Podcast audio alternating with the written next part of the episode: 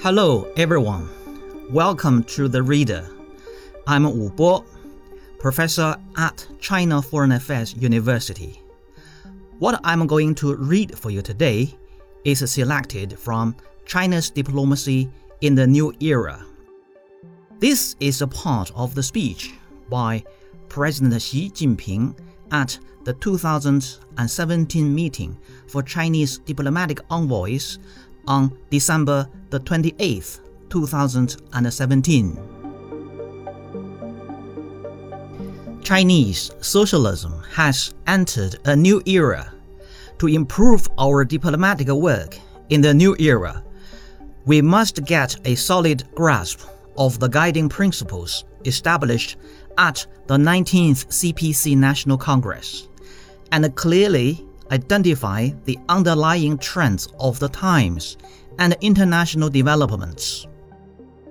The world is undergoing momentous changes of a scale unseen in a century. Since the turn of this century, a significant number of emerging markets and developing countries have achieved rapid economic growth. The trend towards multipolarity is gaining momentum and the configuration of international dynamics is moving towards balance. This is an irreversible trend. Under the leadership of the CPC and with resolve and tenacity, our Chinese nation has stood up, become better off, and grown in strength. The prospects for China's rejuvenation are bright as never before.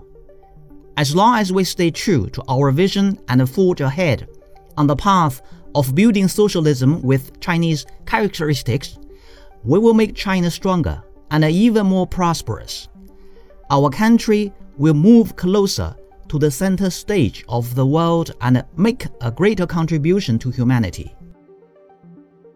Under the strong leadership of the party, we Chinese are marching on the path of Chinese socialism, reform, and opening up with pride, confidence, and commitment. We refuse to return to the old path of a rigid, closed door policy or follow an erroneous path of abandoning socialism. Instead, we have endeavored to break new ground. As a result, we have made remarkable advances in building socialism with Chinese characteristics our future is bright. China now faces both unprecedented opportunities and challenges.